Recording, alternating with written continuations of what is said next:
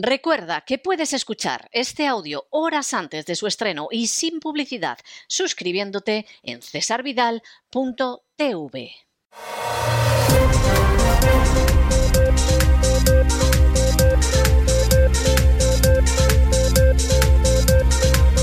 Las noticias del día. Estamos de regreso y estamos de regreso después de ese editorial donde hemos rememorado cómo ayer fue una de esas jornadas absolutamente clarísimas y evidentes de la historia de España. Todo el Congreso, desde los partidarios de la banda terrorista ETA hasta Vox, sin excepción, incluyendo a los comunistas, y eso que hay algunos ignorantes que dicen que Putin es un comunista, aplaudieron a Zelensky a rabiar. Lo más significativo, hombre, varias cuestiones. Una, que en el Congreso se debaten a veces cosas relevantes y allí no está ni Blas. Las imágenes muestran a cuatro diputados, el que tiene que hablar, los que responden, allí no va nadie. Bueno, ayer estaba todo el mundo y estaba todo el mundo para ponerse en pie y aplaudir. Aparte de eso, todos hablando eh, en la misma dirección. Fíjense ustedes que España tiene problemas que efectivamente afectan de manera grave, alarmante, seria a los españoles, bueno, pues, pues ahí no hay que los ponga de acuerdo en nada. Lo único que les ponen de acuerdo, por regla general, es en subirse ellos el salario. Es de las pocas cosas en las que llegan algún tipo de consenso. Oigan, pero para apoyar a Zelensky, ahí estaban todos para salir en la foto. Zelensky estuvo, pues como era de esperar, es decir, pues eh, mintió, volcó toda la propaganda que pudo, falseó la realidad de acuerdo con esa propaganda. Hay que decir que Zelensky es un actor nato, pero nato, nato, nato, la organización del Tratado del Atlántico Norte, nos referimos, y en un momento determinado, pues soltó la referencia histórica y comparó todo con Guernica, a pesar de lo cual los de Vox se levantaron y aplaudieron como focas, no vayan ustedes a creer que eso les hizo salirse del guion predeterminado, y como Zelensky sabía que hablaba españoles, porque esto no lo hubiera hecho con los británicos, ni con los americanos, ni con los israelíes, ni con los holandeses. Se permitió criticar a algunas empresas que, según él, todavía comercian con Rusia y decir que eso no podía ser y mencionarlas por nombre. Esto seguramente se lo habrá pasado el embajador o los servicios de la embajada de Ucrania en España y efectivamente, pues Zelensky se lo permitió con una chulería intolerable, absolutamente intolerable. Esto me extrañaría que lo hiciera en algún otro país del mundo, pero en cualquiera que se estime no. A pesar de eso, que es absolutamente vergonzoso, todos ahí se levantaron, incluidos también los de Vox, y efectivamente, pues acabamos la fiesta general. Luego algunos que saben que tienen un mal futuro político, como le pasa a esta señora de Ciudadanos, pues pedía que se mande más armas a Ucrania, por eso de a ver si conseguimos salvarnos en las próximas.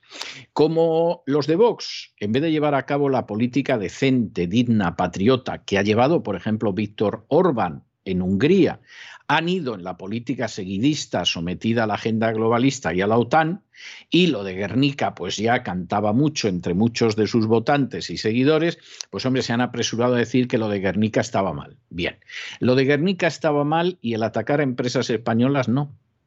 Bueno, en el caso de las empresas españolas inmediatamente cundió el pánico. Porcelanosa ha salido inmediatamente a decir que ya no comercia con Rusia. No, no, por favor que la perdonen. Y esto lo hace por la sencilla razón de que esas empresas españolas saben que no hay un solo político y que no hay un gobierno español que las vaya a defender. Esto es muy triste, pero es así. Estados Unidos podría decir, si ustedes quieren, con soberbia, aquello de que lo que le sucedía, lo que era bueno para la General Motors, era bueno para los Estados Unidos y por lo tanto vamos a defender a nuestras empresas en el extranjero. No es ni de lejos el caso de España y de sus empresas el de porcelanosa, el pobrecito, de rodillas por el suelo y pidiendo perdón porque alguna vez comerció con Rusia. La gente que se quede sin empleo, las pérdidas que tenga la empresa, el daño que esto ocasiona a la economía nacional, desde luego no lo va a poner Zelensky, ¿eh? ni tampoco lo va a poner Soros, ni lo va a poner siquiera la OTAN. esto lo va a asumir España, pero eso sí, tienen que hacerse perdonar porque ya se sabe quién manda en España. Igual que en un momento determinado, porque en fin no vayan ustedes a creer que es que esto pasa después de Franco y no hay otros episodios en la historia de España. No, no, claro que los hay. Igual que en un momento determinado con un régimen que se moría en el cual Carlos IV y Fernando VII aspiraban a desplazar al otro y convertirse en el único rey de España, pues se produjeron las matanzas del 2 de mayo de 1808 por la soldadesca francesa y todas las instituciones españolas, desde los reyes, la Iglesia Católica, la aristocracia, la Junta de Gobierno, los mandos militares, encima se dedicaron a babosear al asesino Murat y a las tropas francesas y a decir que los que se habían sublevado era una vergüenza.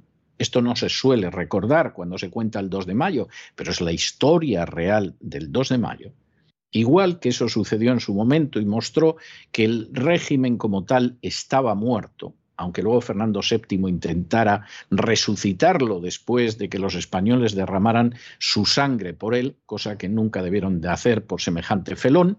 Bueno, pues exactamente igual. Ayer, evidentemente, todo el mundo estaba con la agenda globalista, con lo que diga el señorito Soros, con lo que diga su marioneta Zelensky. Pobre, pobre, pobre España.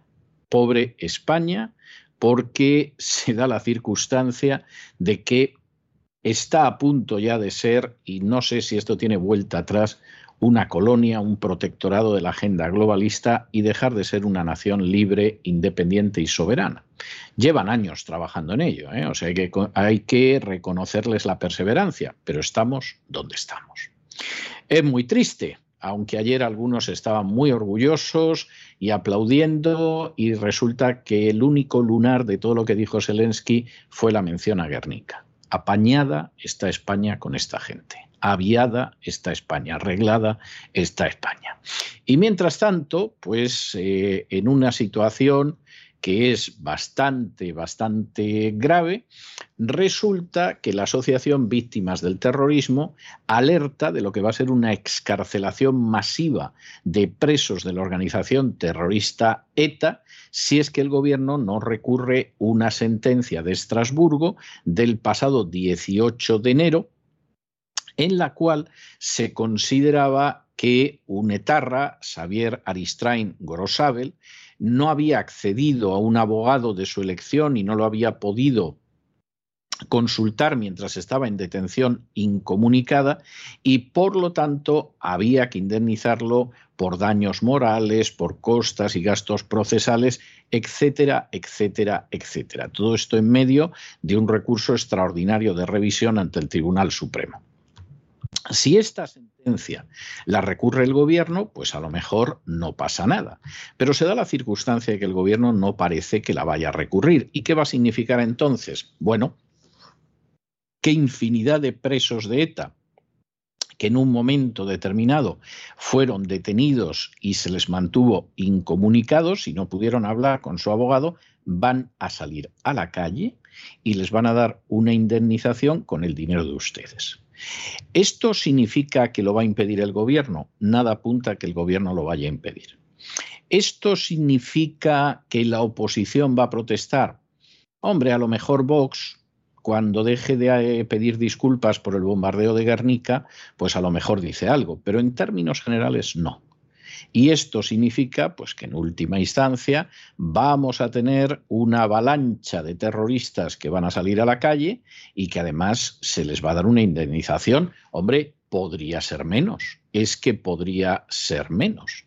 Es algo verdaderamente tremendo, pero es la realidad. Y en un sistema que agoniza, y que se le ve que incluso ya despide el tufo a muerte, como le pasaba a Felipe II al final, ¿no? que olía a cadáver, aunque todavía estaba vivo y se podía eh, comunicar con la gente de alrededor, pues esto no es extraño. Esto es, si se me permite, lo natural. En fin, examinamos estas y otras cuestiones relacionadas con la ayuda inestimable de María Jesús Alfaya. María Jesús, muy buenas noches. Muy buenas noches, César. Muy buenas noches a los oyentes de La Voz.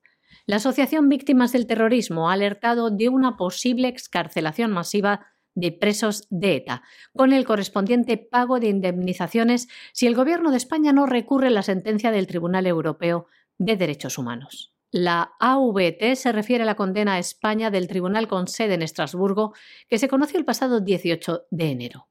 Daba la razón a Letarra Xavier Atristain Gorosabel por no poder acceder a un abogado de su elección y consultar a su letrado mientras permanecía en detención incomunicada en el año 2010. El fallo establece que por ello debe ser indemnizado con 12.000 euros por daños morales más 8.000 euros por costas y gastos procesales. El Etarra interpuso recurso extraordinario de revisión ante el Tribunal Supremo de su condena a 17 años de prisión por los delitos de pertenencia a organización terrorista y depósito de explosivos y armas. Una condena de la Audiencia Nacional en el año 2013. El 17 de febrero del año 2022, como consecuencia de dicho recurso, fue puesto en libertad condicional a la espera de la resolución. Según recuerda la AVT, el 22 de marzo del año 2022, la Sala Segunda del Supremo preguntó al Ministerio de Justicia si la abogacía del Estado había formalizado recurso o tenía intención de hacerlo. Según la asociación, el Gobierno valora recurrir el fallo y ha alegado que dispone hasta el 18 de abril para hacerlo. En este contexto, la OVT alerta de que, en caso de que la Abogacía del Estado no presente este recurso, se corre el riesgo de que se consolide esta jurisprudencia del Tribunal Europeo de Derechos Humanos. Esto supondría la excarcelación de muchos presos etarras que aleguen que se les tomó declaración en régimen de incomunicación. Y no solo esto, añade la OVT. Les leemos. De llegar a este terrible punto, España tendría que hacer un gran desembolso económico en forma de pago de indemnizaciones a todos los etarras ya en libertad que aleguen este hecho y pida la anulación de su condena y su correspondiente indemnización. La Asociación de Víctimas del Terrorismo considera que se tiene que realizar labor de pedagogía necesaria para demostrar a los miembros del Tribunal de Estrasburgo que el régimen de incomunicación no necesariamente implica vulneración de derechos. La asociación que defiende a las víctimas de ETA exige en un comunicado que se hagan las cosas bien. Y lo dice del siguiente modo. Como se han hecho en los casos en los que el Tribunal Europeo de Derechos Humanos ha avalado la doctrina española y ha negado a los presos de ETA y Grapo descontar el tiempo cumplido en prisión en Francia en relación con la condena que se cumplirán en España. Claramente, el camino incorrecto es el que se tomó cuando se derogó la doctrina Parot y dicen se abrió una herida que aún supura a las víctimas del terrorismo. Bueno, y gente de movimientos providas se han manifestado frente al Senado contra una de las reformas últimas del Código Penal que puede castigar con penas de entre tres meses y un año de prisión a aquellas personas que vayan ante los abortorios y delante de esos abortorios pues se pongan a rezar, ofrezcan ayuda a las mujeres para que no aborten, etcétera, etcétera, etcétera. Esto es algo vergonzoso. Es decir, esto se mire como se mire, realmente es algo vergonzoso. Pero lo cierto es que esto va a salir adelante si Dios no lo remedia. En su día se opusieron tanto el Partido Popular como Vox. En el caso del Partido Popular da la sensación de que se opusieron más que nada, pues también se oponían los de Vox y claro, quedaban muy descolocados. Pero ya lo saben ustedes, o sea, oponerse al discurso oficial, sea el que sea, en España, poco a poco, pero de manera parece que irreversible y desde luego imparable, va a llevar no solo a multas, que eso viene de lejos, sino que puede llevar a la cárcel. De momento, las penas, pues hombre, son penas relativamente pequeñas, ¿no? A uno le pueden caer hasta un año de prisión. Bien es verdad que en ese hasta un año de prisión lo que puede suceder al mismo tiempo pues es que efectivamente la primera vez te aplican la remisión condicional y no ingresas en prisión. Bueno, ¿y qué pasa si una segunda vez te pillan rezando delante de un abortorio? ¿Eh? Pues que entonces te vuelven a condenar y cumples la primera condena y la segunda. Y efectivamente esta es la situación en la que estamos. Cada vez más se abre paso la idea de los delitos de opinión. Esto cada vez es más evidente, esto no tiene más vuelta de hoja. Y en este sentido, pues esta es la situación en la que estamos. Y como al final, en un momento dado, se puede recluir a toda la población de un país y son pocos los que protestan, y se puede vacunar con algo que no es nada seguro a la población de un país y no protesta nadie tampoco. Y además se da la circunstancia de que en un momento determinado pues se puede aplaudir a un personaje siniestro y todos aplauden, pues trocito a trocito, bocadito a bocadito, mordisco a mordisco, va desapareciendo la libertad. Y cuando se quieran dar cuenta, bueno, pues eso va a ser un Estado totalitario, porque a ver si creen ustedes que los estados totalitarios aparecen en 24 horas y ya está, ¿no? Eso, eso lleva su tiempo. Y es la situación en la que está España y no solo España. Miembros de varias asociaciones providas se han manifestado a las puertas del Senado contra la modificación del Código Penal que castigará con penas de entre tres meses y un año de cárcel a quienes recen u ofrezcan ayuda a mujeres a las puertas de las clínicas abortivas. La plataforma Derecho a Vivir convocó para hoy una protesta frente al Senado porque hoy es cuando se votaba esta parte de la ley rechazan esta modificación del Código Penal que condena a penas de cárcel a los pro vida. Señalará como acosadores a las personas que quieran ayudar a las mujeres embarazadas para que sigan adelante con su embarazo. Esta iniciativa de criminalización fue presentada por el Partido Socialista y comenzó su tramitación parlamentaria el 21 de septiembre del año 2021. El 3 de febrero de este año, el Pleno del Congreso de los Diputados de España aprobaba la modificación al Código Penal con 204 votos a favor y 144 en contra. El Partido Popular y Vox fueron los únicos que no apoyaron esta propuesta de reforma y manifestaron en diversas ocasiones su voluntad de recurrir al Tribunal Constitucional porque afirman que atenta contra los derechos fundamentales y las libertades públicas de reunión, expresión e ideología. El artículo 172 del Código Penal español quedaría modificado de tal manera que, diría así, el que para obstaculizar el ejercicio del derecho a la interrupción voluntaria del embarazo acosare a una mujer mediante actos molestos, ofensivos, intimidatorios o coactivos que menoscaben su libertad, será castigado con la pena de prisión de tres meses a un año o de trabajos en beneficio de la comunidad de 31 a 80 días. El Grupo Provida Derecho a Vivir manifestaba del siguiente modo en un comunicado lo que pretenden con esta manifestación. Queremos recordar con nuestra presencia que votando sí a esta modificación del Código Penal van a condenar a miles de madres a la peor decisión de su vida por privarles de una ayuda fundamental y a miles de bebés a una cruel muerte, y esa sangre manchará sus manos.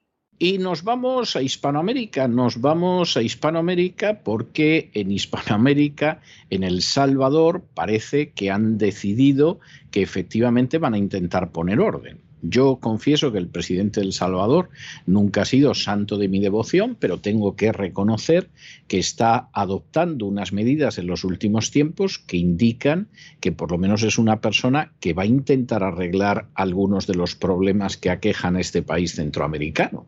No sé si lo conseguirá o no, pero que lo está intentando no cabe duda. Y eso va desde la delincuencia, a pasar por tener una política independiente de carácter internacional, que es algo que ya saben que al menos en España es imposible, o al hecho de en un momento determinado, pues eh, intentar que la subida del precio de los combustibles no acabe destrozando las pequeñas economías. Y de hecho, la Asamblea Legislativa de El Salvador ha aprobado una ley para congelar los precios de los combustibles durante abril y mayo, precisamente por lo que significa de subida de costo y por lo que significa la inflación que está sufriendo El Salvador. Insistimos en ello, el presidente de El Salvador nunca ha sido un personaje que a quien ahora se dirige a ustedes le cree ningún tipo de entusiasmo. Pero la realidad es que está demostrando de una manera clarísima, clarísima, el, el, hecho de que pretende por lo menos solucionar los problemas del país. Es así. Hay otra gente que prefiere aplaudir a Zelensky. ¿eh? Hombre, ¿dónde vas a comparar? Es mucho más cómodo, te sacan en la foto y, y todo lo demás. O sea que esa, esa es la realidad. La Asamblea Legislativa del Salvador ha aprobado una ley para congelar los precios de los combustibles durante este mes de abril y también durante el mes de mayo. Esto debido al alza en su coste y a la alta inflación que enfrenta el país.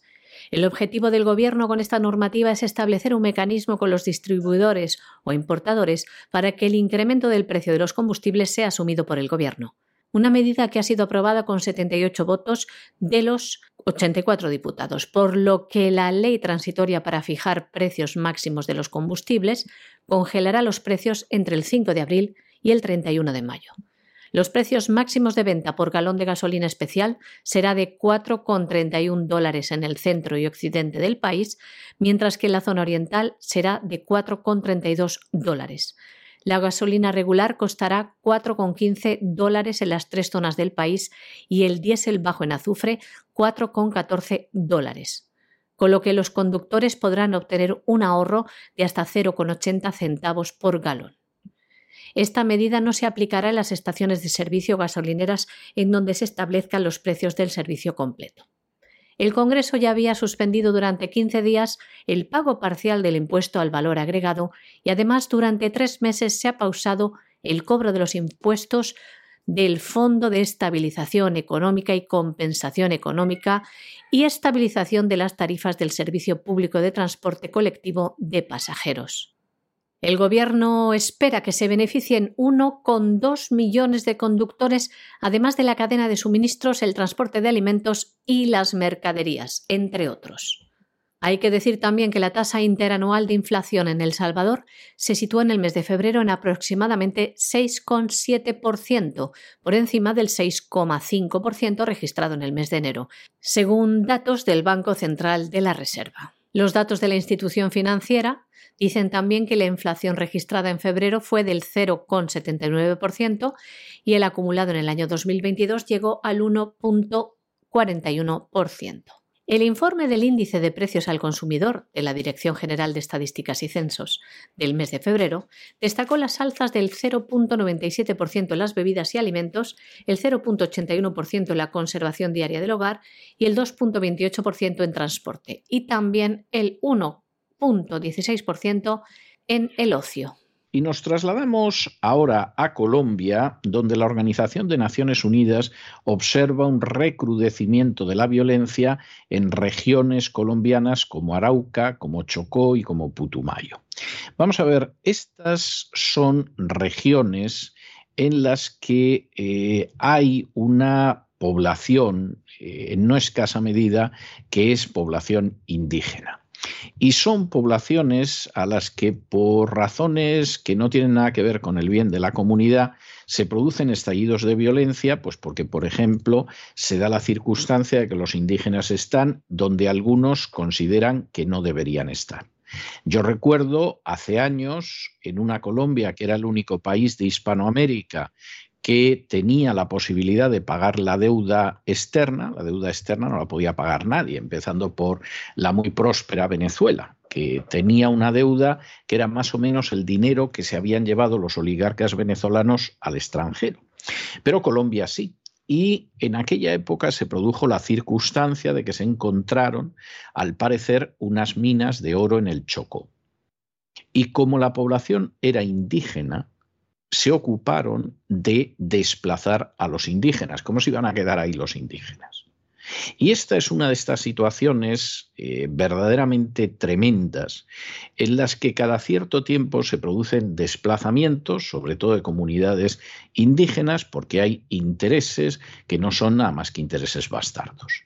Y por supuesto, además, en esos desplazamientos, pues se da la circunstancia de que, bueno, eh, corre la sangre, porque efectivamente si matas a alguien, lo has quitado en medio con de una manera mucho más sólida e irreversible que si no lo matas.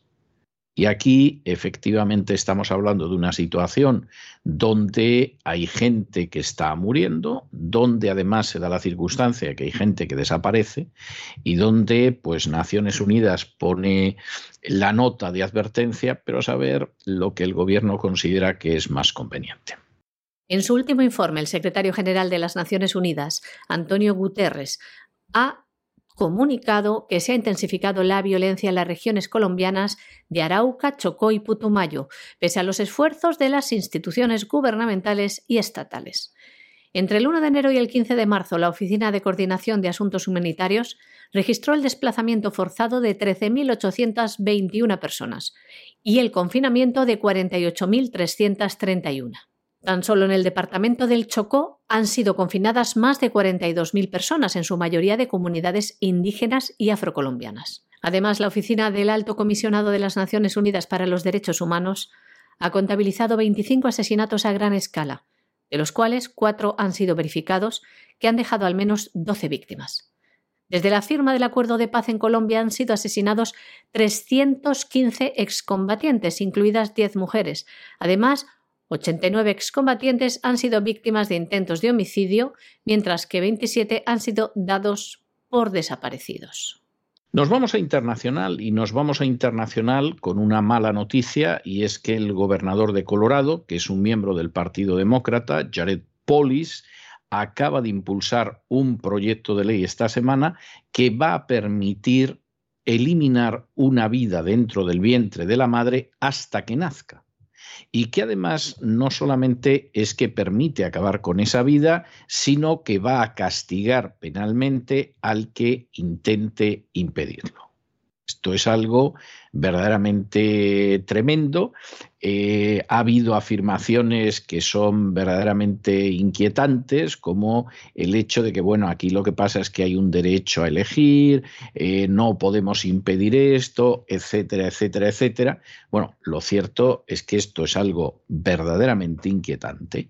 Esto es la legalización del asesinato infantil sin ningún tipo de problemas. Les quiero decir, por ejemplo, que en algún estado ya se ha aprobado el que varios días después del nacimiento se pueda matar al niño, porque claro, consideran que total unas horas más, unas horas menos, tampoco la diferencia es tan grande. Y aunque hay estados que han ido totalmente en la dirección opuesta a Colorado, estoy pensando en Texas, estoy pensando en Florida, estoy pensando en Virginia Occidental, estoy pensando en Kentucky, en Arizona, lo cierto, incluso en el caso de Mississippi, bueno, pues lo cierto es que efectivamente Colorado, donde gobiernan los demócratas, que tiene una falta de respeto por la vida humana tanto dentro como fuera del país, va en esta dirección. Esto es absolutamente lamentable, esto es una situación que además se produce cuando una ley de Mississippi que ha llegado hasta el Tribunal Supremo puede no sé yo si revertir, pero desde luego afectar mucho la resolución del Tribunal Supremo de Roe versus Wade, que legalizó el aborto en Estados Unidos en el año 73. Y la verdad es que esta es una situación absolutamente delicada. Es enormemente delicada. Y mientras que en este gran país hay gente que defiende la vida, pues hay otros que efectivamente han decidido acabar con la vida y son fácilmente identificables. El gobernador demócrata de Colorado, Jared Polis, ha promulgado un proyecto de ley que permite eliminar una vida dentro del vientre de su madre hasta el momento del nacimiento y penalizará a quien intente impedirlo, un auténtico genocidio consentido. El gobernador firmó el proyecto de ley 1279 bajo la denominación de Ley de Equidad en Salud Reproductiva una legislación que fue aprobada el mes pasado en la Cámara de Representantes y el Senado de Colorado, de mayoría demócrata. El senador dijo cosas como estas. Colorado puede ahora, afortunadamente, seguir asegurando a las personas que su derecho íntimo a elegir cómo y si desea proceder con la planificación familiar y el embarazo está protegido a nivel estatal. Y nos preguntamos nosotros, ¿es un derecho acabar con la vida de otro ser humano? ¿Dónde están los derechos de ese no nacido? Porque esta legislación establece cosas tremendas como estas. Les leemos. Toda persona tiene el derecho fundamental de tomar decisiones sobre la atención de la salud reproductiva de la persona, incluido el derecho fundamental de usar o rechazar métodos anticonceptivos, una persona embarazada tiene el derecho fundamental de continuar un embarazo y dar a luz o abortar y tomar decisiones sobre cómo ejercer ese derecho. Y un óvulo, embrión o feto fertilizado no tiene derechos independientes o derivados bajo las leyes del Estado. Además, esta nueva legislación de Colorado dice que será ilegal negar restringir, interferir o discriminar ese derecho, a la vez que se prohíbe privar a una persona mediante enjuiciamiento, castigo u otros medios del derecho al aborto. Lila Grace Rose, fundadora y presidenta de la organización antiabortista Life Action, ha dicho cosas como estas. Además de la guerra total contra los niños en el útero, porque define el aborto como un derecho, la ley también podría usarse para intentar obligar a los profesionales médicos a cometer o participar en abortos. Hay cero protecciones de conciencia en la ley. La líder de la mayoría republicana en la Cámara de Representantes de Colorado, Amy Stephens, expresaba lo siguiente. En todos mis años en la legislatura y desde entonces, este es el proyecto de ley más bárbaro que he visto en mi vida. Desgraciadamente tenemos que darles esta noticia, la legitimación, una vez más, de un genocidio silenciado y promovido. Esta vez tiene lugar en Colorado. La insensibilidad y la normalización de estos asesinatos es tal que pronto no extrañará asesinar al niño una vez que nace, algo que ya plantea también alguna ley estadounidense, como les hemos contado aquí en este programa. Bueno, y terminamos con una noticia que no debería sorprenderle a nadie, y es que Estados Unidos, que todavía hasta finales de este mes va a seguir comprando petróleo a Rusia, si sí han oído ustedes bien, el resto del mundo no puede comprar petróleo a Rusia, pero Estados Unidos, por lo menos hasta fines de este mes, lo va a seguir comprando. Bueno, pues Estados Unidos, que tiene un presidente que se llama Joe Biden, que tiene un hijo que, que, en fin, no es lo mejor del mundo, acaba de aprobar que se entregue una transferencia de misiles a Ucrania por valor de 100 millones de dólares. Bueno, el complejo militar industrial y los grandes vendedores de armas en Estados Unidos, que por cierto figuran entre los grandes accionistas de los medios de comunicación, pues están haciendo auténticamente el agosto con Ucrania. Se calcula que no le han vendido menos de 2.400 millones de dólares desde que Biden llegó a la Casa Blanca. Esto es algo verdaderamente impresionante. Más luego sumen ustedes los paquetes de asistencia, etcétera, etcétera, que es algo absolutamente maravilloso. Esto es algo maravilloso porque, claro, se da la circunstancia que el complejo militar industrial se embolsa todo este dinero que procede de los bolsillos de los contribuyentes esto que lo tengan ustedes claro, esta es la primera historia, con lo cual tenemos que mantener al país en guerra. Y un presidente como Trump, que no metió en ninguna guerra a los Estados Unidos, pues resulta absolutamente odioso. Y entre otras razones por esa lanzamos a la prensa contra él. Pero al mismo tiempo que hacemos esto, bueno, las compañías consiguen también endeudar al país, etcétera, etcétera, etcétera es algo verdaderamente que no puede estar mejor pensado. Se bombardea un país o se le entregan armas para que el país se destroce y luego le cobramos la reconstrucción con las mismas armas que le proporcionamos. Es, eh, es uno de esos negocios absolutamente perfectos. Y mientras tanto, Zelensky, que no para, pues exige la reforma del Consejo de Seguridad de Naciones Unidas, pero claro, exige la reforma del Consejo de Seguridad de Naciones Unidas para que salgan los países que no le dejan hacer lo que él quiere más bien que no le dejan obedecer todo lo que quisiera a la OTAN y a la agenda globalista. Es algo verdaderamente maravilloso. La verdad es que se está despanzurrando de tal manera el principio de legalidad y la supremacía de la ley en todo el mundo.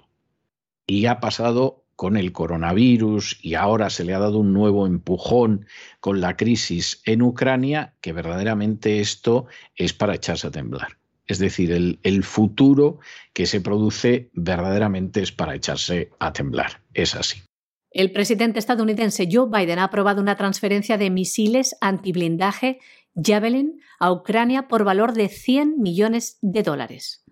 La transferencia eleva el total de la ayuda militar estadounidense a Ucrania a 2.400 millones de dólares desde que Biden asumió el cargo en enero del año pasado. Pero esto no queda aquí porque esto que acaba de aprobar Joe Biden en la noche del martes es parte de un paquete de asistencia de 13.600 millones de dólares para Ucrania, aprobado por el Congreso de los Estados Unidos el mes pasado. Bueno, y hasta aquí hemos llegado nosotros con nuestro boletín, pero no crean que hay noticias que nos hubiera gustado dar. Por ejemplo, esos agentes del FBI en España incautándose del yate de un millonario ruso si quieren ustedes decir oligarca ruso, no tenemos ningún problema. Pero fíjense, ¿eh? no ha sido la policía española. No ha habido una petición, ¿no? Llegan los agentes del FBI como si España fuera tierra conquistada, que seguramente lo es, ¿eh? ¿Para qué nos vamos a engañar? Y entran en el yate y hacen lo que quieran. ¿Ustedes se imaginan a la policía española entrando, no voy a decir en Estados Unidos, que eso son palabras mayores, en cualquier país del mundo para detener a unos terroristas? A ver, piénsenlo, ¿eh? pónganse en situación. ¿Ustedes se lo imaginan? Pues saquen ustedes sus consecuencias, que está clarísimo. En fin, no se acaba aquí el programa, no se nos vayan, porque vamos a regresar enseguida con don Lorenzo Ramírez. En el Despegamos vamos a ver muchas cosas, por ejemplo, cómo Estados Unidos no deja comprar petróleo ruso a los demás, pero ellos lo van a comprar hasta fin de mes de momento. Y por supuesto, después de eso, ya saben que como todos los miércoles tenemos un programa doble y sesión continua de salud. Primero vendrá Elena Kalinikova y nos hablará de la vida sana, de la vida saludable, de cómo tienen ustedes que vivir de forma natural. Y luego llega doña Pilar Muñoz y nos lleva de la mano para que nos adentremos en la psique. De manera que no se vayan, que regresamos enseguida.